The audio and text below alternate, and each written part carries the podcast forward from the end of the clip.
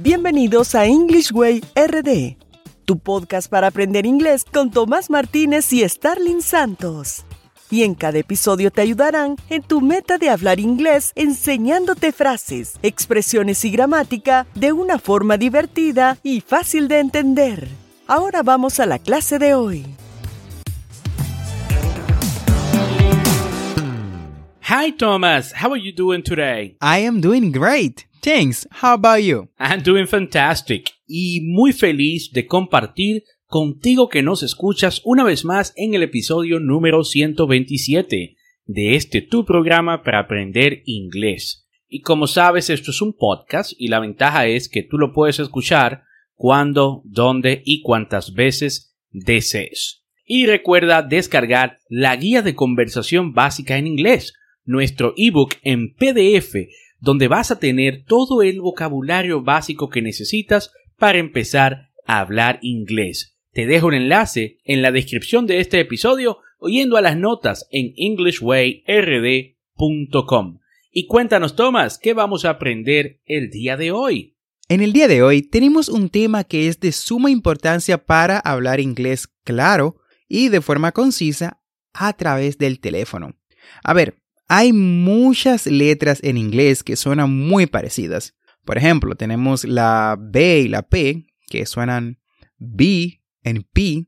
¿Y cómo hacemos para distinguir estas letras? Principalmente en el teléfono donde no podemos observar los labios de las personas. Bueno, pues deletreando, spelling. Y eso es lo que aprenderemos en el día de hoy. El spelling en inglés de tu nombre, email y muchas otras cosas más a través del teléfono.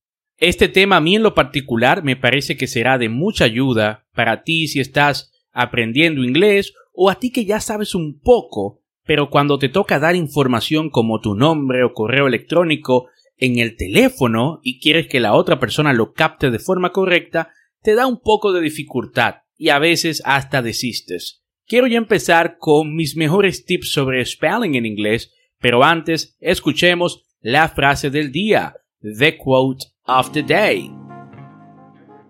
A mistake repeated more than once is a decision. Paulo Coelho. Uh, excelente frase. Un error repetido más de una vez es una decisión. Esta frase nos invita a usar los errores como una forma de aprendizaje y así evitar repetirlos. Me parece que el tema de hoy y esta frase van de la mano, ya que aprender a deletrear en inglés te ayudará a corregir muchos errores en tus interacciones diarias en inglés, valga la redundancia. Bueno, Starling, ¿con qué iniciamos? Vamos a iniciar con lo que necesitamos para deletrear en inglés. Y bueno, lo primero que necesitamos saber para deletrear no solo en inglés, sino en cualquier idioma, es el abecedario. Y hasta ahí Parece fácil, pero aparte del abecedario en inglés existe el abecedario fonético militar. Sí, el concepto del abecedario fonético militar nace porque era imprescindible la presencia de un alfabeto que facilite la comunicación naval, aérea o terrestre, debido a las similitudes fonéticas de algunas consonantes. Sumado esto a los ruidos del entorno, en muchas ocasiones era casi eh, imposible captar todo claro y era muy fácil confundirse a la hora de recibir información específica. Y así fueron creados varios alfabetos fonéticos, pero el que se adoptó formalmente fue el de la OTAN, que se creó en el 1956, el cual es el más extendido al día de hoy. La idea del abecedario fonético militar es usar una palabra globalmente conocida, o sea, fácil de indicar, fácil, perdón, para indicar una letra. Ejemplo es la B o B, que es B as in bravo. B as in bravo. O sea, B como bravo. Escuchemos el abecedario fonético militar. Presta mucha atención. A as in alpha, B as in bravo, C as in Charlie, D as in delta, E as in echo, F as in foxtrot, G as in golf, H as in hotel, I as in India, J as in Juliet, K as in kilo, L as in Lima, M as in Mike, N as in November, O as in Oscar, P as in Papa, Q as in Quebec, R as in Romeo, S as in Sierra, T as in Tango, U as in Uniform, V as in Victor, W as in Whiskey, X as in X-Ray, Y as in Yankee, Z as in Zulu. Entonces, si queremos deletrear un nombre, por ejemplo, para deletrear el nombre John Suárez, usando este código, vamos a incluir como en, que en inglés se dice as in, as in. Repite conmigo, as in. Para cada letra y para separar una palabra de la otra, incluimos otra palabra, que en inglés se dice another word. Another word. Vamos a deletrear el nombre de John Suárez. J as in Juliet. H as in hotel. O as in Oscar. N as in November. Another word. S as in Sierra. U as in uniform. A as in Alpha.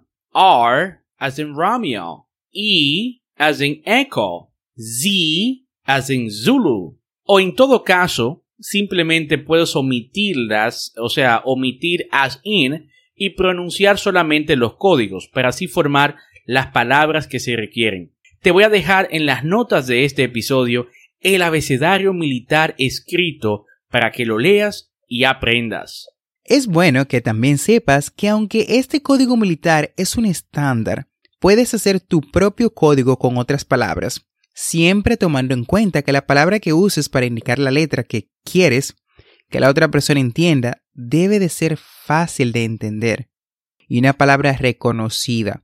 Por ejemplo, si quieres decir R en inglés, art, puedes decir art as in Robert o art as in Ron.